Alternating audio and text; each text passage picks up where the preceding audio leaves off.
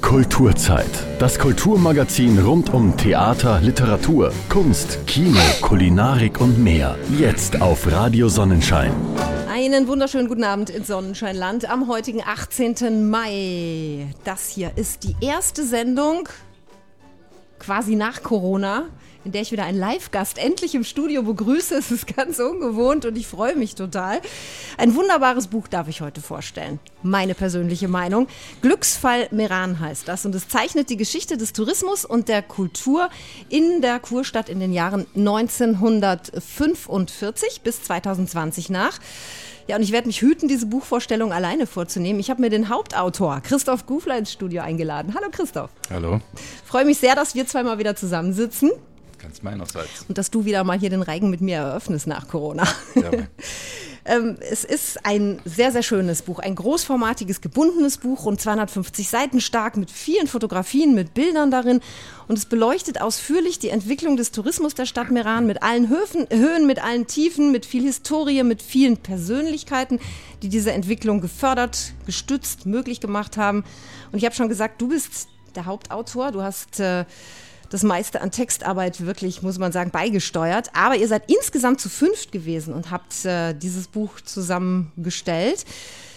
Ja. Wer sind denn deine Mitstreiter? Zu denen kommen wir vielleicht später nochmal. Und wie habt ihr euch gefunden oder seid gefunden worden, vielmehr auch? ja, die Idee stammt eigentlich ähm, von dem Herrn Schnitzer, ähm, der ja lange Kurdirektor war und äh, Florian Bichler, der auch lange Zeit in diesem Sektor tätig war, äh, selber auch Buchautor, ein Spezialist, was Fotos anbelangt. Das Ja. sind beides ältere Herren. Und die hatten einfach äh, das Gefühl, es wäre doch an der Zeit, mal auch diese jüngere Geschichte Merans, man spricht immer nur und schreibt immer nur über die glorreiche KMK-Zeit, die ja wirklich sehr interessant ist, aber... Über die ähm, du ja auch schon geschrieben hast. ja, aber natürlich hört die Geschichte ja nicht mit dem Ersten Weltkrieg auf, sondern die geht weiter und äh, darüber gibt es ja bis jetzt nicht sehr viel. Ja. Es gibt äh, interessanterweise mehr italienische Bücher über die Geschichte Merans als deutsche. Das ist eigentlich ungewöhnlich für Südtirol. Und äh, das war eine Lücke. Und dann hatten sie die Idee, jetzt leben noch viele Zeitzeugen, die diese Geschichte miterlebt haben und kann man mit denen noch sprechen und das auswerten und dass man einfach mal was Neues bringt, sozusagen. Es geht ja bis in die Gegenwart herauf, die ganze Geschichte. Und ja, das Buch zeigt, dass also Meran auch nach dem Untergang der K&K-Monarchie einiges zu bieten hat. Oh ja. Und eine wild bewegte Geschichte teilweise und sehr viel Kurioses auch darunter. Da werden wir sicherlich das eine oder andere heute auch ansprechen von. Und ähm, wie gesagt, also die ganze Geschichte aufgerollt hast du in diesem Buch, im ersten Teil des Buches. Denn das Buch gliedert sich in vier große Kapitel, nenne ich es jetzt mal in Ja. Anführungszeichen. Im ersten Teil rollst du wirklich Jahrzehnt für Jahrzehnt eigentlich die Geschichte auf. Ja, das ist der Chronikteil sozusagen. Ja. Genau. Dazu kommen dann aber auch Porträts von Menschen, die eben äh, dafür gesorgt haben, dass Meran sich auch so entwickeln konnte. Und für diese Porträts verantwortlich zeichnen Bertrand Huber, der unseren Hörern äh, mehr jetzt als Lyriker bekannt ist, hier aus der Kulturzeit, und Helmut Luther. Ja. Dann hat Ferruccio Delle Cave die Kultur beleuchtet. Kultur, ja, Literatur, Kultur, ja. Denn es ist, wie auch im Buch immer wieder erwähnt wird, ein Glücksfall, wenn eine Stadt Tourismus und Kultur verbinden kann. Warum wird vielleicht im Laufe der Sendung auch noch Mhm. sehr deutlich werden. Und Michael Patreider hat noch einen, Weg auf die, äh, einen, einen Blick auf die Geschichte der Werbung Ja, geworfen. ist spannend, Ja, ja. ist sehr spannend Ja. auch. Ja, war mir auch gar nicht so bewusst, was man da alles so rausziehen Ja, kann. spiegelt sich viel wieder. Ganz genau. Äh, ich finde aber, wir sollten jetzt erstmal ähm, schauen, wie die touristische Entwicklung vor sich ging. Und wenn wir die touristische Geschichte Merans anschauen, du hast es schon erwähnt, dann können wir natürlich nicht umhin, mal ganz kurz auf Anfang zu schalten, der natürlich vor 1945 lag. Die Geburtsstunde des Kurortes lag im fernen Jahr 1836, äh, als vor allem der europäische Hochadel die Kurstadt für sich entdeckte und sie damit zu einem sehr beliebten Reiseziel machte. Wenn du für uns mal vielleicht ganz schnell durch die Jahrzehnte reist bis 1945, weil dann wollen wir das Hauptaugenmerk natürlich auf die Zeit ab 45 richten. Ja, Meran war, was vielleicht heute gar nicht mehr unbedingt so im Bewusstsein äh, ist. Äh, Meran war ja wirklich 50 Jahre lang Tourismus in Südtirol, das war Meran. Also mhm. Südtirol hatte, war keine Marke. Das gibt es erst seit 1919, nicht vorher war das große Tirol und Welschtirol ja. und Nordtirol und so weiter. Und ähm, also das geht herauf bis, bis in die 1970er Jahre ist äh, und heute noch, denke ich, ist international der Name Meran bekannter noch als ja. der Name Südtirols. Das ist vielleicht Dolomiten und Meran, das sind die zwei mhm. Begriffe, die fast jeder auf der Welt kennt. Mhm. Äh, während Bozen, ja, Lana kennen natürlich auch sehr viele nicht. Aber äh, das war, ist eine Marke geworden damals, ähm, erstaunlich. Nicht? Das war eine Kuhstadt mit, mit äh, mhm. äh, ein paar tausend Einwohnern. Nicht? Äh, in den Laubenhäusern hatten sie hinten drin die Ställe und so weiter. Und dann kommt diese Explosion, muss man sagen. Hm, Zufall, tüchtige Leute. Ja. Alles hat zusammengepasst und äh, aus dieser Kuhstadt wird dann innerhalb von 20, 30 Jahren ein Weltkurort, ja. also eine Weltmarke, wo sich wirklich die High Society Europas trifft, die Habsburger, mhm. die mit, gab ja hunderte Habsburger, nicht nur einen. Ja. Die Sissi, die ja Dauergast im Iran war, insgesamt eineinhalb Jahre ihres Lebens im Iran so mhm. Äh, war und so weiter, nicht? Und das wird zu einem Treffpunkt wirklich, also aller wichtigen, reichen und schönen, mhm. wie man heute sagt, äh, der Zeit. Meran hatte dann um 1913, also das war so das Ende dann, nicht? dann kam der Erste Weltkrieg, ja. schon 1,2 Millionen Nächtigungen. Das ist eine Wahnsinn. stolze Zahl. Nicht? Da sind wir heute wieder ungefähr. Ja. Es gab aber auch Jahrzehnte, wo wir deutlich drunter, drunter waren. Mhm.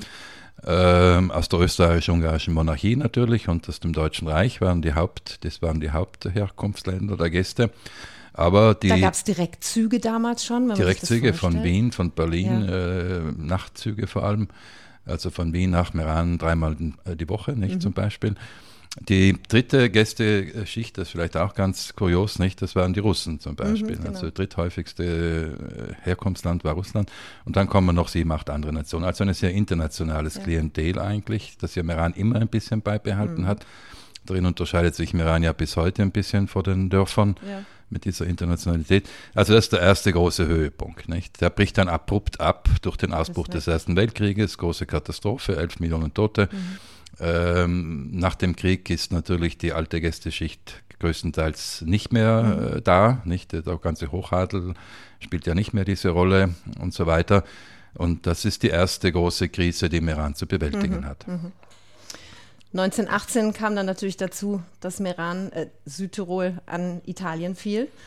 Und ähm, dadurch sich ja sowieso ein Riesenwandel vollzog und man sich auch eigentlich denkt, hat dann noch Tourismus stattgefunden? Oh ja, hat er schon. Ja, das ist vielleicht das Interessante auch. Das ist auch etwas, das wir nicht so wissen, glaube ich, da, weil es bis jetzt auch nicht aufgearbeitet wurde. Ähm, was passiert jetzt? Ich bin ein Weltkurort, nicht? Ich habe, ich habe zwei Dutzend Grand Hotels mit genau. über 200 Betten. Äh, ich habe 80 Kurärzte, ich habe 8 Sanatorien, ich habe 1,2 Millionen Nächtigungen. Ja. Äh, und plötzlich bin ich auf dem Punkt Null. Ja. Wie geht es weiter, nicht? Und äh, das Erstaunliche ist, dass es eben weitergeht und dass es gar nicht so schlecht weitergeht, aber völlig anders. Mhm. Meran hat überhaupt jetzt so im Rückblick äh, mehrere so Brüche gehabt. Schübe, mhm. Brüche, mhm. Phasen, wo man sich mhm. neu erfinden musste. Und das war natürlich 1919 dann der Fall, nicht? Also Südtirol, wie du sagst, bei Italien dann. Aus, der, äh, südlichst, aus dem südlichsten Kurort der K&K Monarchie wird plötzlich der nördlichste Tourismusort Italiens, nicht? Mhm. Äh, die alten Gäste kommen nicht mehr. Äh, woher sollen die Gäste kommen? Sie kommen aus Italien. Mhm. Die Kurverwaltung ist damals wie alles natürlich, wir sind jetzt dann in der Zeit des Faschismus ab 1922, ja. völlig in italienischer Hand. Die deutschen und österreichischen Hoteliers, von denen es viele gegeben hat im Iran, nicht diese Grand Hotels, mhm. sind ja zum überwiegenden Teil nicht von Einheimischen gebaut worden, sondern von Investoren ja. aus Deutschland und Österreich, die einfach hier gesagt haben, da ist Geld zu holen, da mhm. kann man gut arbeiten.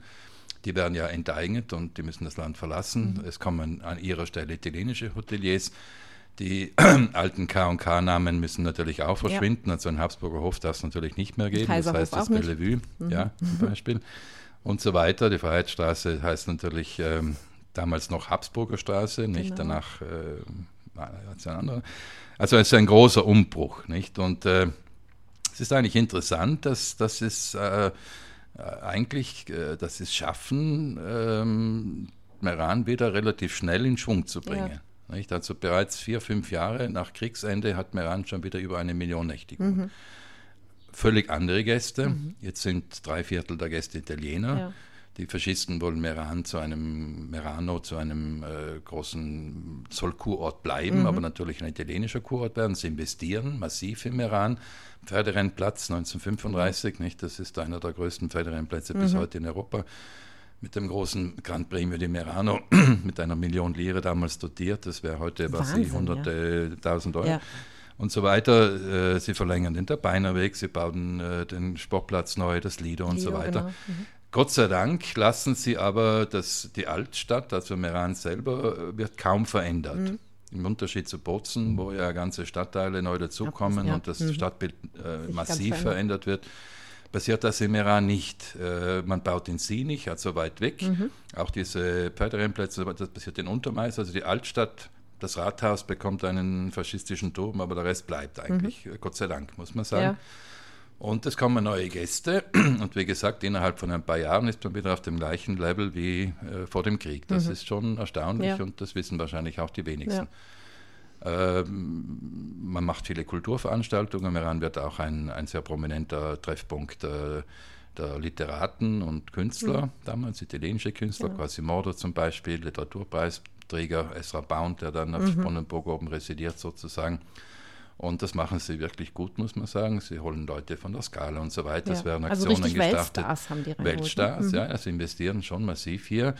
Und äh, es gibt auch dann Hoteliers, italienische, die sehr erfolgreich mhm. sind. Ähm, Anfang der 50er Jahre baut ja wird ja das Bristol gebaut, nicht? Da kommen wir später, da kommen wir später drauf ja. und so weiter. Also es geht gut. Ich glaube, Emma hat relativ früh ein italienischer Hotelier übernommen Emma und sehr erfolgreich auch. Genau, ja. Das, das, war ein Venezianer, mhm. nicht? Und der hatte in Venedig ein Hotel, in Merane mhm. eben das Hotel Emma, nicht, das da am Bahnhofsplatz mhm. steht. Jetzt Schule heute, die Voss. Ja. Genau, die Voss, oder Sondern so viel. Genau. Und, ähm, und er hatte dann auch am Gardes ein Hotel und hat mhm. das perfekt gemanagt, mhm. nicht? Äh, Hermann Schnitzer, der ja diese Geschichten noch ein bisschen miterlebt hat als Kind und so weiter, nicht? Oder als Jugendlicher, sagt, er hat, er hat, äh, das war ein super Hotelier, mhm. nicht? Er hat die, die Gäste in seinen drei Hotels umgeschickt, nicht? Ja. Er hatte allein 70.000 Nächtigungen, nicht? Das ist so, wie Völlern zusammenfasst mhm. hat heute, nicht? Wahnsinn. Äh, das waren schon Profis, mhm. nicht? Und ja. äh, die haben hauptsächlich mit italienischen Gast gearbeitet und so ein bisschen auch mit den mhm. internationalen. Gästen. Dann kam, wir machen jetzt ein bisschen den Sprung, der Zweite Weltkrieg. Meran hat insofern noch Glück gehabt, dass es als Lazarettstadt wurde.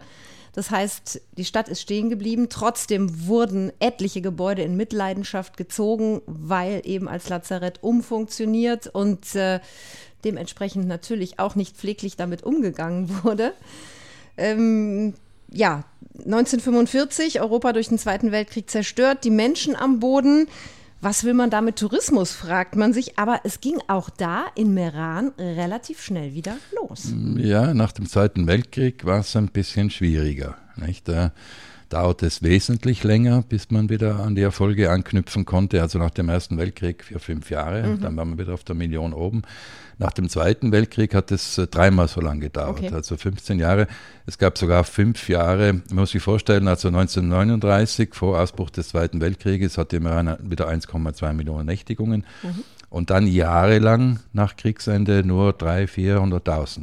Aber immerhin. Äh, immerhin, aber das ist. Anderswo ist gar nichts passiert. Gar nichts mehr, aber man muss sich vorstellen, nicht, äh, ich habe nur mehr ein Drittel der Gäste.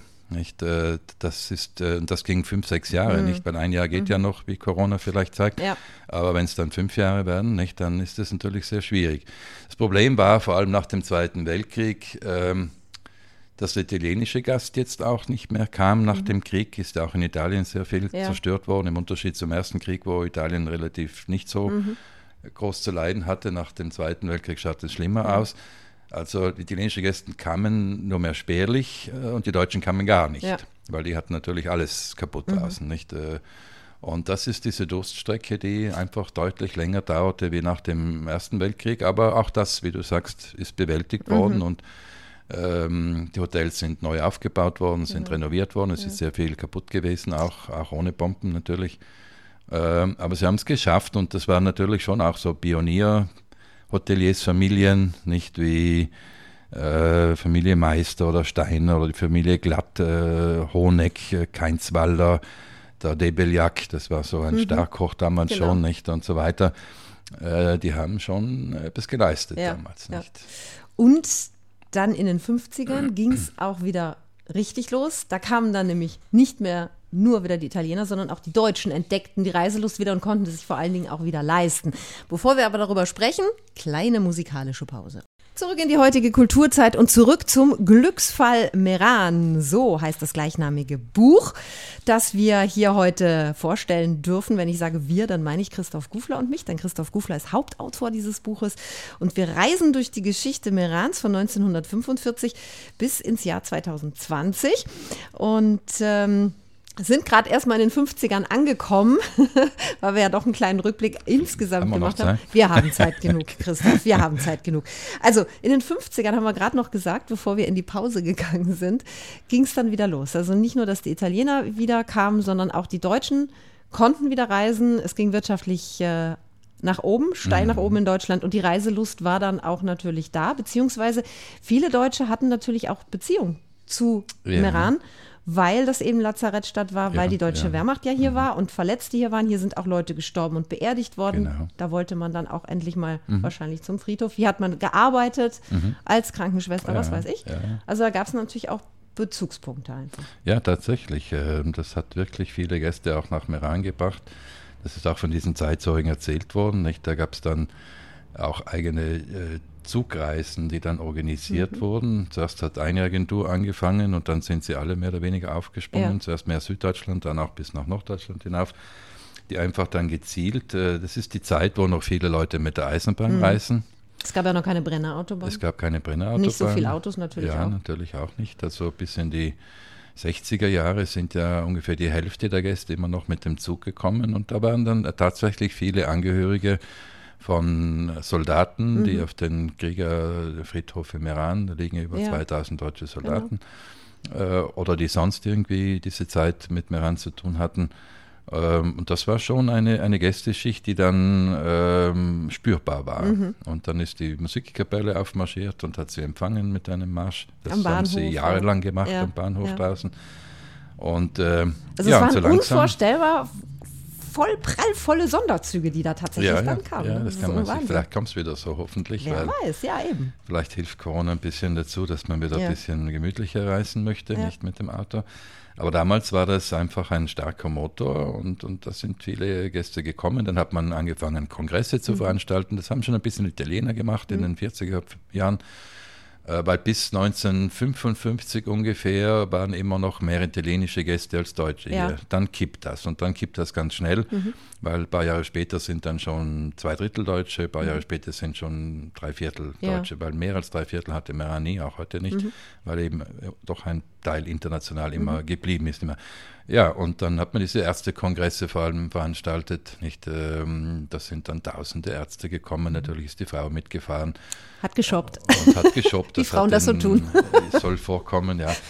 Das hat äh, der Stadt auch gut getan. Mhm. Die Kauf, Kaufmannschaft hat mhm. sich ja rasant entwickelt, weil das waren ja Leute, die schon, wie der Herr Schnitzer gesagt hat, die hatten schon Geld. Ja. Also in den 50er Jahren. Mhm. hatten noch mhm. nicht alle so viel Geld. Mhm aber natürlich die Ärzte und die Zahnärzte und die Apotheker, die das waren diese Kongresse, die hatten relativ früh schon ein gutes Einkommen mhm. und konnten sich was leisten und, mhm. und da haben die Emeraner Juweliere und Kleidergeschäfte natürlich ganz sich gute gefreut. Geschäfte gemacht. und ja, so ist das dann in Schwung gekommen. Man hat damals viel mit dem Auto gemacht, wie du gesagt hast. Es kam dann dieses, dieses Zeitalter des Autos mhm. so richtig, nicht? Also jeder konnte sich ein Auto leisten, mhm. Käfer und so, nicht? Mhm. Und äh, und äh, auf diese äh, Schiene hat man dann auch gesetzt, das auch schon bei den Italienern ein bisschen, ja. nicht? Da hat man von Italien heraus sogar äh, Rundkurse gemacht ja. nach Meran. Und das haben, hat man dann auch auf die Deutschen, das waren immer dann hauptsächlich deutsche Gäste, ausgedehnt, diese Frühlingsfahrten, mhm. die sind ja diese 25 Jahre lang, mhm. Autosternfahrten, kann ich mich noch erinnern, nicht? die sind ja bis nach Alana herausgeschafft. Ja mit dem ADAC und so weiter, ja, nicht? Genau. Um, äh, auch in Lana waren immer welche Gäste hier und so. Und äh, das hat man ein Vierteljahrhundert lang sehr intensiv betrieben und mhm. das waren super Werbeträger. Die mhm. hatten so Aufkleber auf dem Auto, die kamen ja nicht nur aus Deutschland, vorwiegend schon, aber auch aus anderen Ländern und die sind ja das ganze Jahr mit diesen Aufklebern dann nach Europa gefahren. Mhm und so. Also es ist immer ein, eine Summe von vielen Initiativen, die dann zu diesem Aufschwung geführt hat. Und es gab da auch ganz tolle Preise. Das finde ich so, das ja. ist so was Kurioses, finde ich, was ich so ins Buch mit reingepackt habe. Also es war zum Beispiel ähm, die erste, nee, die Autosternfahrt 1945, da gab es 50 Lotteriepreise auch noch. Und äh, da war der erste Preis ein Automobil der Marke Fiat Natürlich. 1100. Ja.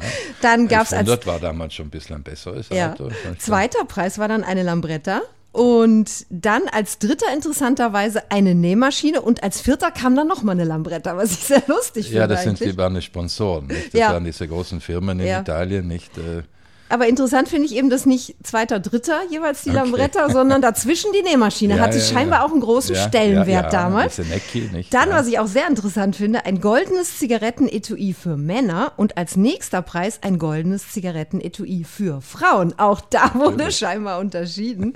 Und danach kam erst die goldene Armbanduhr Rolex. Also das mhm. Zigarettenetui war scheinbar damals noch wichtiger als die Rolex am Handgelenk. Und es geht dann über ein Fotoapparat, über die Koffer Schreibmaschine Olivetti war wohl damals Olivetti, auch. Ja, ja, klar. Absolut. Das waren die super Firmen in Italien. Ja, ja, genau.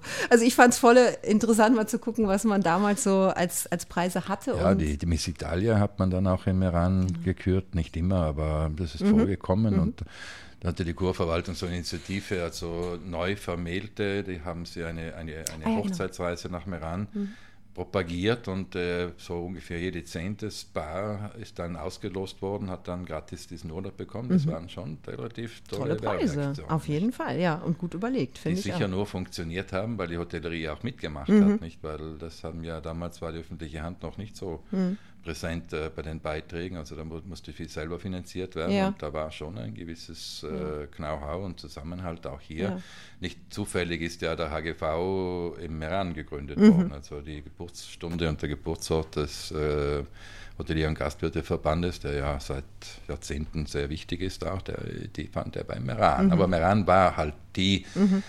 Hauptstadt des Tourismus. Ja, eben, nicht? es gab drumherum ja erstmal auch 70er, Ende der mhm. 70er Jahre, nicht? Also mhm. Die sich dann übrigens auch direkt dafür stark gemacht haben, dass äh, man wirklich eine qualifizierte Ausbildung erhielt, ja, weil diese Hotelfachschulen genau. kamen ja. dann relativ schnell. Das hatte eben auch dann, das waren im Grund genommen waren es ein, ein Dutzend Meraner Hoteliers, mhm. nicht, die ich vorhin ein bisschen erwähnt habe. Mhm. Und die haben natürlich gesagt, ja, wir müssen auch äh, Professionalität entwickeln, mhm. nicht? Das, das, das ist ja immer äh, so das Besondere beim Iran gewesen. Das waren ja wirklich Profis. Ja. Weil die Leute, die bei uns in den 70er Jahren dann Pensionen gebaut haben, die waren ja noch im Tag vorher im Stall. Mhm. Nicht? Und die Iraner waren natürlich schon seit dem 19. Jahrhundert Profis. Ja. Nicht? Da war der Hoteldirektor ein absoluter Profi. Mhm. Und die haben gesagt, äh, so, vor allem als das dann wieder mengenmäßig sehr stark zunahm, nicht? ab der Mitte der 50er Jahre das deutsche Wirtschaftswunder und dann, genau. dann ging der Boom los. Mhm. Nicht? Und äh, dann brauchte man, wie es ja heute auch noch der Fall ist, dringend Personal. Mhm das aber auch eben für ein, ein Vier-Sterne-Haus, würde man heute sagen, damals hatte man andere Klassifizierungen, äh, der musste auch was können, der ja. Koch, nicht? Und ja. auch, auch der, das, die, die Servierkräfte genau. und so genau. weiter, nicht? Und mhm. da hat man dann äh, eben, das ist eine Initiative, die nicht vom Land kam, sondern von dieser ähm, Hoteliersvereinigung, mhm. nicht? Die haben dann angefangen, eben Ausbildungskurse zu organisieren, zuerst in Hotels und, ja, und genau. so hat sich das dann entwickelt, mhm. nicht? Mhm. Was wir auch erwähnen müssen, finde ich, ist das Bristol jetzt einfach mal. Das Bristol, war das Hotel ja. damals. Ja, das hatte Weltruf. Ja. Wobei es mir nie so gut gefallen hat, ehrlich gesagt, von der Architektur her. Aber da, in der damaligen Zeit war es sicherlich ein Top-Haus auf jeden Fall. Von der Einrichtung sowieso. Es gab ja alles, was man sich mm. nur vorstellen konnte. Mm. Voll klimatisiert. Jedes Zimmer hatte einen Fernseher in der damaligen Zeit. Also Schwimmbad auf dem Dach gab es, glaube ich, auch vorher nicht. Also Wahnsinn alles, ne? Ja, das war damals sicher, ähm, wie auch die Zeitungen schreiben, von der New York Times bis, bis zur Pravda. Also das war damals eines der, der äh, modernsten Hotels wirklich der Welt, kann man fast mhm. sagen. Nicht? Das hat ein Venezianer gebaut, äh, ein, ein Räder, ja. damals anscheinend einer der reichsten Leute Italiens und dessen Sohn hatte eben, äh, war lungenkrank. Meran hatte ja lange Zeit diese Tradition mit genau. den Lungenheilanstalten. so sei er nach Meran gekommen und, und hätte sich dann irgendwie ein bisschen verliebt in diese Gegend und hat dann dieses äh, alte Hotel Bristol gekauft, mhm. das 1908 äh, erbaut worden war. Im Buch drin ist auch ein Foto ja, des äh, alten mir Hotels. Das besser. Ist, mir gefällt das auch besser.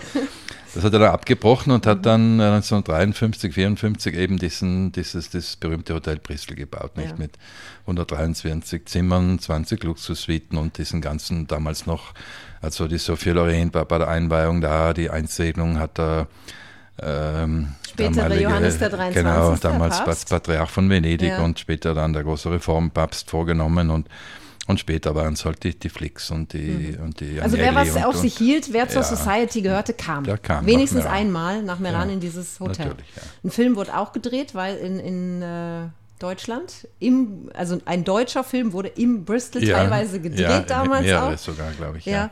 Ähm, und es hielt aber gar nicht so lange an mit dem Bristol. Das ging relativ schnell dann wieder zu Ende. Das ist dann, wenn wir jetzt in diese Phase kommen, nicht? Wie gesagt, Meran hatte ja mehrere so große mhm. Brüche, nicht? Und ähm, man muss sagen, also viele dieser gewaltigen Veränderungen haben Meran nicht wirklich was anhaben können, weil Meran sozusagen ohne Konkurrenz dastand. Mhm. Nicht? Dann konnte zwar der Krieg kommen und konnte Südtirol zu Italien kommen und die Faschisten und die Nationalsozialisten und was weiß ich was. Das war alles schlimm, mhm. hat viele Jahre große Probleme bereitet. Aber letztendlich gab es keine Konkurrenz. Ja. Also ist Meran immer wieder als Sieger sozusagen, hat sich wieder neu, als der Phönix aus der Asche ja. wieder neu aufgestellt. Äh, das Problem kommt dann mit dem Massentourismus, mhm. nicht? Weil äh, ähm, da plötzlich kommen dermaßen viele Gäste, dass in allen Dörfern, wo vorher zwei Dorfgasthäuser mit fünf Zimmern waren, nicht da entstehen über Nacht sozusagen äh, Hotels und Pensionen mhm. und Garnis und natürlich die ganzen Privatzimmervermieter. Mhm es entsteht eine riesen Konkurrenz, nicht? Und das, das ist wahrscheinlich meiner Meinung nach die, die schwierigste Phase, die äh, Meran in seiner 150-jährigen Geschichte mhm. zu bewältigen hatte. Und da hat das Bristol natürlich auch Probleme bekommen, mhm. nicht? Weil, wie viele andere auch und viele Hotels wie viele haben auch, andere auch geschlossen tatsächlich. Ja, es ist dann auch urbanistisch vieles schiefgelaufen, nicht? Weil unter der KK-Zeit hat man ganz großen Wert auf Qualität gelegt mhm. in der Städteplanung. Also man hat wirklich eine Kurstadt gebaut und hat mit Argusaugen darauf geachtet, dass das alles auch so gemacht wird. Ja. Also mit, mit viel Platz um den Häusern, mit Parkanlagen, mhm. mit Promenaden, mit mhm. Vorgärten. Und das ist alles reguliert worden, das ja. ist vorgeschrieben worden. Okay. Aber das war auch, dort, die Leute wollten das auch so. Äh, während dem Faschismus ging es sogar noch weiter, weil die haben nicht ganz viel gemacht im Iran, mhm. direkt in der Stadt. Die schlimme Zeit für Meran, das beschreibt Walter Gardner sehr gut in äh, diesem Buch äh, Die gerade Linie, nicht? Er sagt, ja. wo diese gerade Linie wird dann nach 45 erst abgewichen. Mhm. Da entsteht ein völliger Wildwuchs, also nur mehr Geld und Kubatur und, und keine Regulierung mehr keine Städteplanung mehr. Ja. Und das Bristol, wer es weiß, nicht, das steht ja da in der heutigen Freiheitsstraße, nicht? Mhm. Das Einkaufszentrum vor dem steht Ariston-Durchgang, ja. wo jetzt ein Einkaufszentrum steht.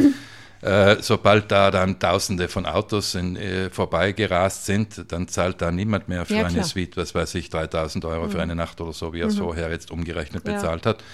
Und mit diesem Massentourismus ist dann für solche Häuser natürlich eine ganz, ganz schwierige mhm. Zeit geworden. Mhm. Und deswegen ist es dann letztendlich auch verschwunden. Ja. Das heißt, Meran musste sich dann quasi auf die Hinterbeine setzen und ähm, überlegen, was machen wir denn?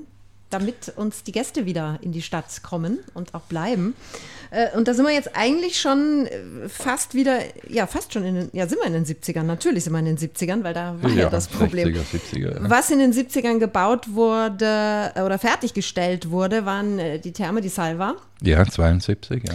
Ähm, dann ähm, hat Louis Trenker Ende der 70er, das ist so göttlich. Also liebe Leute, den Film schaut euch bitte an, einen Film gedreht. Er wurde beauftragt, einen Film über Meran und Umgebung zu drehen. Ich habe gestern auf YouTube gestöbert, habe den Film gefunden und ah, es ist, es ist unglaublich. Also so viel Pathos und so viel, so viel Louis Tränke auch und so viel sich zuprosten und es, ist, es ist einfach Folklore ja. natürlich ganz ja. viel. Aber ja. auch Mondänes. Aber dann wieder mal rein als Kontrast, nicht? Mhm. Also, der Film ist wirklich köstlich, also das lohnt sich, äh, sich anzuschauen, mhm. er dauert ja nicht ewig. Äh, es, es, kommen alle Dörfer, damals ist ja mhm. schon der Tourismus auf die Dörfer hinausgeschwappt, genau. nicht? Und dann auch Lana kommt mit dem Schnatterbeck halt mhm. da vor. Und in diesen Soben ist die Heimat von Michael Gamper, Ganz nicht genau. den Hüter des Deutschtums genau. in Südtirol. Und es ja. wird das sehr stark betont auch. Ja. Im Hafling um die Haflinger. Also mhm. jeder hat so sein Zuckerle. Ja. Und dann als Kontrastprogramm zu dieser Folklore, das ist sehr folkloristisch, mhm. nicht mit, mit Rotwein und Tracht und, mhm. und Dirndl und so. Genau wird das Mondäne Meran gezeigt und wie du vorher etwas kritisch bemerkt hast, halt mit viel Bikinis und so, nicht für die damalige Zeit immerhin noch etwas Besonderes. Ja. Äh, aber ganz bewusst auch als äh, Kontrast. Das ist die, die, die, die mondäne mhm. Kurstadt Meran mhm. und das mhm. sind die Bauerndörfer ja. sozusagen mit ihren Qualitäten, aber Meran hat andere Qualitäten. Mhm. mhm. Was auch noch dazu kam, schon ein bisschen früher sogar noch, war, dass man sich überlegt hat, man könnte auch die Wintersaison mehr beleben und dann kann man auf Meran 2000. Ja, das ist äh, mit der Olympiade in Innsbruck, nicht, äh, fängt das an, dass man den Wintertourismus so wirklich ganz stark entwickelt und entdeckt und jeder, der kann, versucht Skilifte zu bauen und so weiter.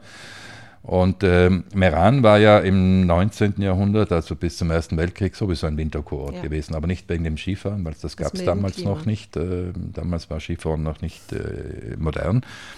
Ähm, und dann äh, fällt das weg. Also bis 1919 kommen die Gäste hauptsächlich so von September bis mhm. April. Im Sommer ist nichts los. Und das ändert sich dann nach dem, nach dem Ersten Weltkrieg ja. schon. Nicht? Die Italiener-Gäste kommen dann im Sommer mhm. in, in, die Montagne. Nicht? Da gibt es köstliche Plakate von Lenhardt, nicht? wo er dieses mhm. Palmen und, und, und Gletscher und so, genau. nicht? das ja. Wunder toll darstellt. Ähm, und äh, also mehr ein Frühling, Sommer, Herbsttourismus, mhm. Winter nicht. Und jetzt kommt dieser Boom im Wintertourismus, mhm. der bis heute anhält, ja. solange die Gletscher noch halbwegs Schnee oben haben. Und äh, ja, da will man im Meran natürlich auch ein bisschen mitmachen oder so viel wie möglich mitmachen und entdeckt so Meran 2000, also Hafling mhm. oben, nicht? Da wird ein, werden erst eine Privatinitiative. Mhm. Das ist ein Tüpfler und Bastler äh, Marcel Gund, der das eigentlich. Der Herr Treuer. Der Herr Treuer, mhm. ja als Eigeninitiative mit eigenen Geldmitteln, also als richtiger Pionier, ja. nicht? Äh, und da baut das Imperium auf. Und das läuft super. Also es, damals ist noch Schnee genug und mhm. so weiter, nicht? Und es ist dann sogar geplant, oben ein Hochhaus zu bauen. Was ich nicht wusste, das habe ich wirklich erst durch das Buch Stockwerk mit deutschen Investoren. Nicht? Irre, ein Hochhaus da oben. Ja, weil inzwischen hat er sich etwas übernommen nicht? Äh, und, und dann brauchte Geld. Nicht? Mhm. Und das wäre so die Lösung gewesen. HGV und äh, Land durchaus positiv, aber die Bevölkerung hat das total abgelehnt, mhm. nicht? Und dann ist es natürlich Gott sei Dank wahrscheinlich. Ja, ganz ehrlich, wenn man das Bild sieht, es schaut aber das war schon ein Merkwürdig Erfolg aus. und Meran hatte dann doch auch im Winter so ein Viertel bis ein Drittel Nächtigungen. Mhm. Mhm. Das ging einige Zeit ganz gut, das, wie du das ansprichst, diese 60er, frühen 70er Jahre, das war ja überhaupt so eine Übergangszeit. Mhm. Man darf ja nicht vergessen, dass Südtirol ja große Probleme hatte in dieser Zeit. Vor allem was Arbeitsplätze betrifft. Ja. Nicht? Äh, vorher war ja größtenteils nur Landwirtschaft. Mhm. In der Landwirtschaft ist die Mechanisierung gekommen, also brauchte man nicht mehr so mhm. viele Arbeitskräfte dort wohin damit? Nicht? Und sonst gab es ja nichts. Ja. Äh, Industrie hatten wir so gut wie keine. Das bisschen Industrie in Bozen und in Sinich war genau. definitiv und nachhaltig stigmatisiert, weil das sind die Walschen, nicht, die dort arbeiten. Mhm. Da geht kein ordentlicher Südtiroler mhm. hin. Mhm. Wurde auch von den Firmen nicht unbedingt darum geworben, muss mhm. man sagen. Und äh, deswegen gab es ja erst in den 70er Jahren, in Lana, die Industriezone ist in den 70er Jahren, das war eine der ersten in Südtirol. Mhm. Und interessant, wenn ich das erwähnen darf Klar. in diesem Zusammenhang, äh, da kommt ja dann das zweite Autonomiestatut. Mhm. Bis 1972 sind wir in diesem Korsett der Region ja. Trentino-Südtirol ja. hineingeklemmt, wo wir nichts zu sagen ja. hatten und kein Geld hatten. Und dann endlich, nach dieser langen Geschichte, kennen wir ja nicht, äh, gelingt es eben 1972 da ein eigenes äh, Land zu werden mit, mhm. mit, mit, mit eigenen Befugnissen und, und Geld vor allem, Haushalt. Äh, und da fängt man dann auch an, äh, das ist eine gute Phase, wenn man das so einflechten darf hier. Es hat ja auch mit dem Tourismus dann zu tun. Mhm. Ähm, diese frühen 70er, überhaupt die 70er Jahre, da werden ja hunderte von Landesgesetzen gemacht, nicht alle perfekt, aber viele sehr gut. Mhm. Man traut sich damals noch was, was man heute manchmal nicht mehr den Eindruck hat. Mhm. Zum Beispiel der Landesrat Benedikter, nicht der berühmte ja. Alfons Benedikter, ja. der ja oft ein bisschen im Schatten von Maniago steht, aber ohne Benedikter wäre vieles nicht gelungen. Ähm, der äh, macht da die ersten Bauleitpläne dann mhm. verpflichtend. Nicht? Mhm. Also das muss ein bisschen eine Ordnung hineinbringen ja. in diesen Wildwuchs, der da entsteht, weil Geld ist plötzlich da. und, äh, und stellt dann an den Ordinarius äh, der Universität von Venedig an, sozusagen ein Konzept für die Entwicklung genau. dieser Gegend. Und das ist interessant, weil es auch Lana betrifft, mhm. nicht? Weil für das Burggrafenamt sagt dieser Professor Piccinato nicht, also Lana, das soll die ähm, äh, Produktionszentrum werden, soll auf eine Stadt mit 100.000 Einwohnern äh, sich entwickeln. Meran soll Kurstadt bleiben. Ja, also genau. 30.000 mhm. hat es damals, heute hat es 40.000, mhm. das heißt, das soll stehen bleiben. Mhm. Durchaus überlegenswert in diesem Zusammenhang, nicht? Also die Kurstadt muss auf den Tourismus setzen, hat es schon ein, damals eine 100-jährige Tradition, ist mhm. eine Weltmarke. Aber andererseits braucht es natürlich produzierendes Gewerbe. Wir müssen ja die jungen Leute eine Arbeit geben, Klar. die damals zu Tausenden in die Schweiz und nach Deutschland mhm. als, als Fremdarbeiter gehen müssen. Dürfen ja. wir auch nicht ganz vergessen, ja. wenn wir heute manchmal umgekehrt welche hier kriegen. Also muss man was tun, nicht? Und das ist natürlich dann ein rotes Tuch für die Touristiker, nicht? Damals Arthur Eisenkeil, großer genau. AGV-Chef, Meraner Hotelier, nicht äh, eine interessante Persönlichkeit, Hof, ja, nicht? Unter anderem. Mhm. Und der tobt natürlich. Mhm. Und der sagt, was der Faschismus nicht zustande gebracht hat, das will jetzt die SVP in Südtirol, äh, soll gleich sagen, sie will keine Hoteliers mehr, dann sperren wir zu und bauen nur mehr Fabriken. Und also er ist ja nicht mit Samthandschuhen mit, nie, mit ne? den Leuten nie umgegangen ja. und war sehr erfolgreich damit. Ja. Nicht? Der Franz Spögler war damals Landesrat, Landesrat ein genau, Wahlmeraner, nicht ja. Tourismus, nicht der Siegfried Wenter war der Kurvorsteher? Kurvorsteher, aber dann auch der Direktor vom Landesverkehrsamt. Genau, genau, genau. Das war ja dieses Triumvirat, ja. das damals 20 Jahre lang den ja, Tourismus genau. in Südtirol, das waren alles Meraner sozusagen. Und er wettert, da wollte man ja in Lana hier das Continental eine große Fabrik bauen für Autoreifen oder so. Und das haben sie dann verhindert mhm. oder reduziert in mhm. reduzierten Ausmaß.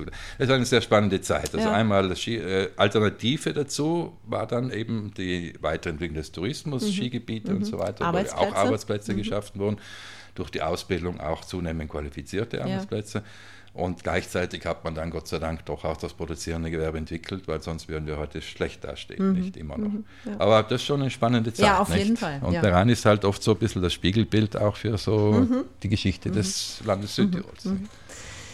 Die 80er Jahre begannen für Meran auch erst nochmal fulminant, denn es ist der Stadt gelungen, die Schach-WM in die Stadt zu holen. Natürlich ein Mega-Ereignis. Ja. Mit Weltpresse, mit Publikum, ähm, also da war nochmal alle Augen auf diese Stadt einfach dann auch gerichtet. Natürlich. Und, und äh, trotzdem wurden dann aber die 80er eigentlich, wie du das in dem Buch betitelst, die bleiernen Jahre. Ja, also vielleicht ganz kurz einen Satz noch zu den Sprengstoffanschlägen in den 60er ah, Jahren. Anfang 60er Jahre müssen 61, wir zum Bombenjahr. so Höhepunkt, mhm. die Bombenjahre, mhm. nicht? Ähm, wo man ja durch diese Anschläge, die eigentlich in der Anfangsphase wirklich von einem Geist äh, getrieben waren, wo, man nicht Menschenleben gefährden wollte, sondern einfach nur auf dieses Problem, was das es ja wollte. gab, mhm. nicht, weil in der Region war ja Südtirol wirklich, hätte sich äh, nicht entwickeln können ja. und so weiter. Aber das hat natürlich den Tourismus geschockt im ersten Moment, nicht? Äh, und interessant ist, wenn man sich das näher anschaut, äh, das hat nicht geschadet. Also die dänischen Gäste sind dann ein Jahr mal nicht mehr gekommen, mhm. aber in zwei, drei Jahren sind sie wieder alle gekommen. Und die deutschen Gäste sind noch viel mehr gekommen. Mhm. Unter anderem, weil die großen deutschen Illustrierten von der Bunte bis, was weiß ich, zum Stern und zum Spiegel Revue. jahrelang die ganzen Revues, diese Boulevardzeitungen, mhm. die haben ja nicht nur in dieser Zeit, sondern jahrelang Bomben in Südtirol, Bomben auf die Heimat und, und was weiß ich. Mhm. Und dann zeitenlange Bildreportagen gebracht mit den schönen Bergen und den, und den, und den Blumen und so weiter. Also ähm, Großer Werbeeffekt. Paul Rösch, der sich ja beruflich, äh, der heutige Bürgermeister von Iran, mit dem Aufbau des äh, Tourismusmuseums und darüber auch geschrieben hat, äh, schreibt nicht, diese Werbung hätten wir nie bezahlen mhm. können, nicht die mhm. Gratiswerbung. Also das hat nicht geschadet. Was für Meran äh, wirklich problematisch war, habe ich schon gesagt, das ist, dass in Ende der 60er, 70er Jahre dann vor allem eben dieser Massentourismus ja. kommt. Zunächst reicht es für alle, es kommen so viele Gäste, dass auch Meran profitiert. Mhm. Also Meran hat 1971, 72 mit 1,4 Millionen Nächtigungen das absolute ähm, Höhepunkt, ne? Höhepunkt mhm. nicht? Also bis heute. So viele Nächtigungen hat es früher nicht gegeben. Äh, zeitlang geht das ganz gut, weil es für alle reicht. Ja. Nicht? Dann reicht es nicht mehr für alle, weil in den 90er, 80er, 90er Jahren kommt dann doch so ein bisschen, vor allem 90er, eine Stagnation, nicht? Also mhm. die Weltwirtschaft und hin und her nicht. Es sind andere Destinationen, Flugreiseverkehr und so weiter. Ja. Also man fährt nicht mehr nur nach Südtirol, diese Generation stirbt dann langsam ab. Mhm. Und äh, gleichzeitig hat man aber inzwischen ein unglaublich großes Angebot an, an, an, an Gästehäusern und Gästebetten mhm. geschaffen. Genau. Nicht? Lana, Algund, Naturns, vor allem Scheinerdorf, Tirol. Ja, klar, sowieso. Ähm, die haben ja dann mehr Nächtigungen oder mehr Betten gehabt als, als die Kurstadt Meran, mhm, mhm. wo sie 30, 20 Jahre vorher noch 50 Betten hatten, mhm. nicht? Und Meran hatte schon 10.000 mhm. Betten, nicht? Und dann plötzlich dreht sich das um, nicht? Das hat dann Meran äh, weniger Betten und Nächtigungen ja. wie, wie Schenner, nicht? Ja. Das war ein reines Bauerndorf vorher. Ja. Und äh, Schennerdorf Tirol sind natürlich die Spitzen, aber auch andere Dörfer, Bergund und Lahn und so weiter ziehen danach. Und wie dann weniger Gäste oder nicht mehr so viel Gäste mehr kommen, nicht, dann wird es schwierig. Mhm, und das ist das, was du vorhin angesprochen hast. Dann das Meran dann, also bis in die Ende der 70er Jahre geht es noch gut, aber dann ab 80, in 80er Jahren fängt dann Meran an, wirklich Probleme mhm. zu bekommen. Äh, Dutzende Häuser schließen, mhm. also teilweise, weil die alten Hoteliersfamilien aussterben oder kein Nachfolger mhm. da ist, aber schon auch wegen dieser ganzen Problematik, es ja. wäre viel zu investieren. Lange Zeit war natürlich trotz dieser Konkurrenz in den Dörfern Meran doch äh, eine Marke und hatte die schönsten, besten Häuser. Aber mittlerweile sind die anderen nachgezogen. Mhm. Nicht? Die neuen Pensionen, die hatten allen Komfort, ja. die Meran in diesen Superhotels oft gar nicht mehr hatten, weil mhm. das waren alte Kästen, wunderschön, mhm. aber halt äh, große Investitionen. Und das ist die große Krise. Ja. Aber auch da hat man sich wieder rausgestrampelt. Meran gibt nicht auf. Und ich glaube, gerade die, die Pioniere und die, die da wirken, die äh, sind dann doch immer sehr, sehr groß, sich wieder zusammenzusetzen und Neues auszutüfteln und erfolgreich zu sein auf ihrem Weg. Und ähm, ja, es, es, es wird ja auch immer wieder was Neues einfach ins Leben gerufen, was dann auch wieder die Massen doch anzieht oder zumindest äh, ein ganz bestimmtes Publikum, das auch immer wieder kommt. Sei es jetzt äh, die Meraner Musikwochen, mhm. um die zu nennen. Das ist mittlerweile wirklich ein international anerkanntes Musikfestival mit ja. den Top-Orchestern der Welt, die hier immer wieder Jahr für Jahr kommen und spielen. Äh, das Weinfestival natürlich auch. Den 90er Jahren. Ja, ja. Äh, ja ich springe jetzt so ein bisschen, weil ich auch auf die Uhr schauen muss ein bisschen. Okay, oh, ja, ja, wir sind schon. Die Schach-WM hatten wir schon gesagt. 81, ja. Was äh, dazu kommt dann noch später, jetzt gehe geh ich noch weiter. Du kannst gern noch mal einhaken, wenn nein, du willst. Trautmannsdorf 2001 natürlich die und die Gärten. Von ja. ja. Die neuen Therme ab 2,5. Mhm, mhm, also Meran hat es schon geschafft, immer wieder doch Highlights zu setzen, Akzente zu setzen ja. und wieder neue äh, ja. Leute an sich zu binden einfach. Ja, das ist eben so der, der, der dritte Neubeginn sozusagen. Nicht? Das war immer wieder neu erfunden. Nicht? Jetzt äh, am schwierigsten jetzt, nicht, weil man diese riesen Konkurrenz hat, die ja qualitativ gut mhm. ist auch, nicht? Ein Hotel in Schenner oben, Hodenbach hat natürlich die gleiche Qualität, ja. mindestens wie so. Was macht man jetzt, nicht? Und äh, man besinnt sich ein bisschen auf die alten Qualitäten, mhm. weil Meran hatte in dieser Zeit dann weniger Gäste, Hotels ja. zugemacht haben. Deswegen ist die Auslastung doch halbwegs gut mhm. geblieben, weil ja viel weniger Hotels ja. dann waren. Und die geblieben sind, die hatten dann doch eine halbwegs vertretbare Auslastung, aber natürlich war das für die Dauer auf die Dauer nicht gut, nicht? Und andererseits sind natürlich die ganzen Gäste von Meran und Lana und Jenna nicht nach Meran, äh, von Jenna, Lana und Dalgund nach Meran gefahren, um dort die, die Stadt zu genießen. Mhm. Also riesen Autoverkehr, riesen äh, schlechte Luft und, und Massentourismus. Äh, aber ich habe nichts davon. Ja. Die Kaufleute schon, aber die Hoteliers ja. nicht, nicht. Also da haben sich die Meraner damals, wenn man nicht habe da 9000 Dolomiten durchgeblättert, um, weil da gibt es ja nicht viel an mhm. Büchern, da musste man sich ja wirklich viel äh, aus den Quellen heraus ja. ja. durchackern. Und da wird ja auch jahrelang sich darüber beklagt, nicht, dass man, dass man zwar den Gästen hier eine tolle Kulisse bietet und das Kurhaus und die Musikwochen und es hat mhm. immer schon im Iran mhm ein tolles Programm gegeben, ja. auch in dieser Zeit. Ja. Also während es in Lana damals noch nicht viel gab, mhm. nicht? Äh, also die Bürgerkapelle, die natürlich damals schon hervorragend gespielt hat, aber sonst war natürlich keine große Theateraufführung oder ja. Operetten oder Kurmusik, was ja. Meran zum Beispiel hatte. Eigenes also Kurorchester. So ist man nach Meran, nicht? Aber Meraner Hoteliers haben davon nicht viel gehabt. Und ja, was macht man jetzt? Nicht? Das, die Situation ist nicht befriedigend. Und äh, man besinnt sich dann irgendwie auf die, in diesem Prozess sind wir heute noch irgendwo drin. Aber das mhm. fängt in den 80er Jahren an, weil bis Ende der 70er Jahre behält ja Meran seine Spitzenposition. Ja. Das haben wir heute auch schon vergessen. Heute ist Meran an siebter Stelle von den Tourismusorten mhm. in Südtirol. Damals war es unangefochten. Also noch in den 70er Jahren hatte Meran doppelt so viele Nächtigungen wie der Zweitplatzierte. Mhm. Äh, das war damals äh, St. Ulrich in Gröden, mhm. glaube ich.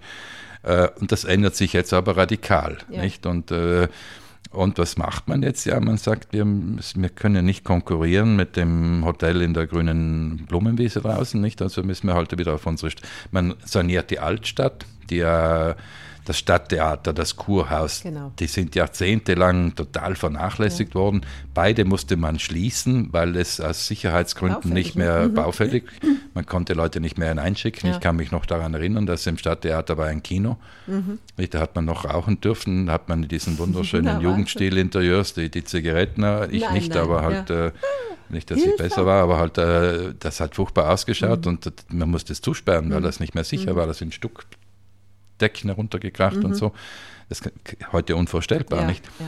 Und dann hat man verstanden, dass, das, ist unsere, das sind unsere Kleinodien, mhm. die Lana und äh, Algund nicht hat. Mhm.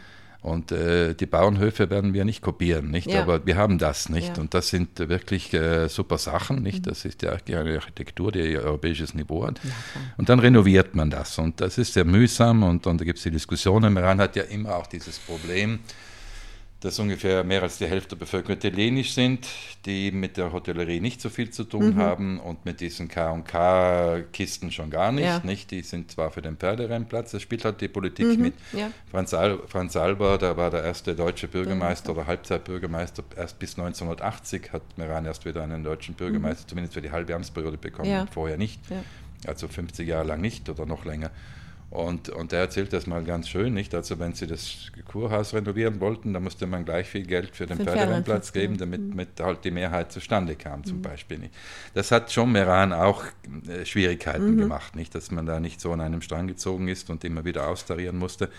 Aber es gelingt dann, und wie du gesagt hast, in den 80er Jahren gehen die Nächtigungen zwar im Verhältnis äh, etwas zurück. Der große äh, Boom kommt dann ab 90. Mhm. Ab 90 taucht man fast für 15, 16 Jahre unter die Millionengrenze hinunter. Mhm. Aber man investiert in den 80er mhm. Jahren. Schach-WM, nicht, äh, ja. der Ingenieur Unterberger organisiert hat. Das Kurhaus wird renoviert, das Stadttheater wird renoviert, die Musikwochen werden gegründet, die Kongresstätigkeit wird verstärkt, mhm. ähm, diese Frühlingsfahrten, äh, nicht zu vergessen, mhm. Andrea Höllriegel, nicht, das ist ein absoluter Star damals. Auch, ja. Das war der zweite Koch, der in Südtirol einen Michelin-Stern mhm. bekommen hat und der dann der überhaupt der Starkkoch war. Und der hat Meran ganz viel gegeben, auch ja. nicht nur für seinen Betrieb. Mhm. Der war, hat lange Zeit das Kurhaus geleitet, mhm. hat beim HGV Verantwortung übernommen. Es gibt wunderbare Reden von ihm, die teils aus Zeitungsartikeln oder anderen Quellen ja. äh, recherchiert wurden, wo er sich kein Blatt vor den Mund nimmt, wo er sagt, äh, äh, bei den Hoteliersversammlungen, ihr müsst schauen, dass, dass die Leute eine ordentliche Ausbildung kriegen mhm. und äh, es ist dann vielfach eine Zeit, wo man einfach Arbeitskräfte sucht, mhm. bis ja zum Teil für heute noch ist. Und dann sagt er, ja, der Chef kann ja selber nicht mal gescheit kochen, wie soll dann der, aber da wird halt jeder genommen, so ungefähr. Also er ist wirklich einer, der den Namen Meran dann nochmal mhm. positioniert hat. Äh, er ist ja, war ja ein Star, ein, ja, ein, vor allem deutschen Sprachen, aber auch darüber hinaus. Und so weiter. Das sind die 80er Jahre. Und auch die, die Altstadt, die ist ja auch total vergammelt, mhm. nicht? Wenn man heute durchgeht und äh, ein Tisch nach dem anderen, als die ersten angefangen haben, zwei Betriebe ihre Tische anzufragen, dürfen wir die herausstellen, hat es zuerst äh, Schwierigkeiten gegeben, nicht? Äh, und die haben es dann trotzdem äh, geschafft, nicht? Und, und, und äh, so ist das Flair wieder neu aufgeblüht.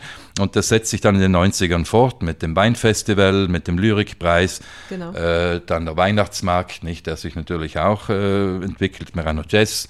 Mhm. Ähm, und so weiter, nicht? Und dann in den 2000er Jahren dann eben die großen Investitionen, die das Land dann auch tätigt. Dann die Garten von Trautmannsdorf. Früher hatte man schon die Meran Flora, ich weiß genau. nicht, kannst du dich ja, erinnern? Ja, das war eine super Sache. Ja. Da hat Ecembrini, langjähriger Direktor der Meraner Stadtgärtnerei, ist erst kürzlich verstorben, mhm. auch so eine Figur, die man ganz vergessen hat. Mhm. Der hat damals schon zwei Dutzend Kurorte in, in Mitteleuropa äh, organisiert, mhm. dass Nizza und was weiß ich, wer alles im Iran dann solche Gartenanlagen mhm. gestaltet hat.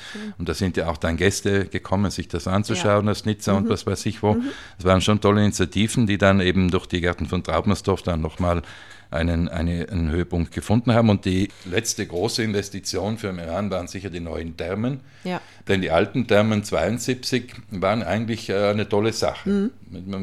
Sieben Hektar Fläche, weißt du, machst du mal drinnen, ich war noch drinnen in den alten Dämmen, aber es hat nie wirklich funktioniert. Mhm. Nicht? Das, äh, das hat die, der Hermann Schnitzer erzählt, nicht? dass die Hoteliers haben nicht, das, das war so italienisch irgendwo, mhm. das hat eine Rolle gespielt, immer noch in diesen Jahren.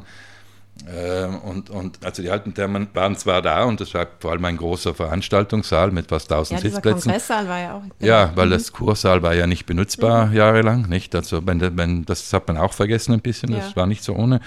Aber die neuen Thermen jetzt sind natürlich äh, einfach ein Highlight ja. von der Architektur her, von der ganzen Anlage her.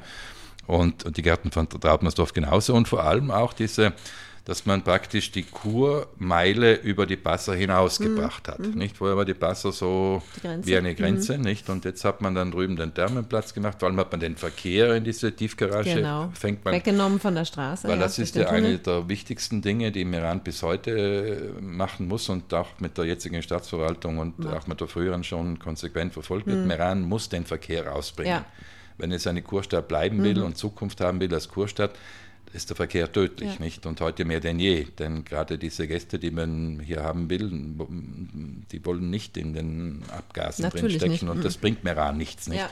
Da hat man aber von der Politik her jahrzehntelang früher eine ganz andere Richtung verfolgt. Mhm ich habe das auch oft kritisiert, warum muss man die ganzen Landesämter im Meran konzentrieren? Das bringt Meran nichts, nur mhm. Verkehr. Mhm. Äh, während Lana zum Beispiel eine zweitgrößte Gemeinde, da jetzt durchaus gut, wenn ein paar Landesämter mhm. wären. Das würde Frequenz bringen für die, für die ja. Gastronomie, für die, für die Geschäfte ja, und so weiter. Ja. Äh, und jetzt geht man diesen Weg weiter, also mit hochwertigen Veranstaltungen, mhm. indem man die alten Kleinodien wieder aufpoliert hat indem man den Verkehr, äh, jetzt wenn die Umfahrung dann noch, die vom Passaier genau. noch durchgeführt wird, die erste hat ja schon funktioniert, mhm. dann ist man da auf einem ganz guten Weg mhm. und das merkt man auch, weil jetzt ja die äh, Gästezahlen und die Nächtigungen ja wieder die Millionengrenze überschritten haben. Jetzt sind wir so bei 1,2 Millionen. Mhm. Für mehr muss es auch nicht sein, nicht, Stimmt. weil sie wieder sonst die Qualität haben, sonst ja. wird es wieder Masse. Mhm. Und, aber es geht wieder aufwärts, mhm. nicht? Und mhm. das ist eigentlich ein gutes Ende, nicht? Äh, für diesen Glücksfall Meran. Auf jeden Fall. Glücksfall Meran übrigens habt ihr, glaube ich, äh, gestohlen beim äh, Leiter der Musikwochen. Der Titel stammt nicht von mir. Ah, okay, weil der sagt das irgendwann. Meran ist ein Glücksfall. Ja. In dem Interview mit dem Bertrand Huber sagt er das. Und, äh, ja, das hat, glaube ich, der Bertrand dann, ja. weil es halt so ein bisschen originell ist. Genau, nicht? ich finde auch, Meran, es ist auch, ich finde auch so, also Meran ist schon ein Glücksfall.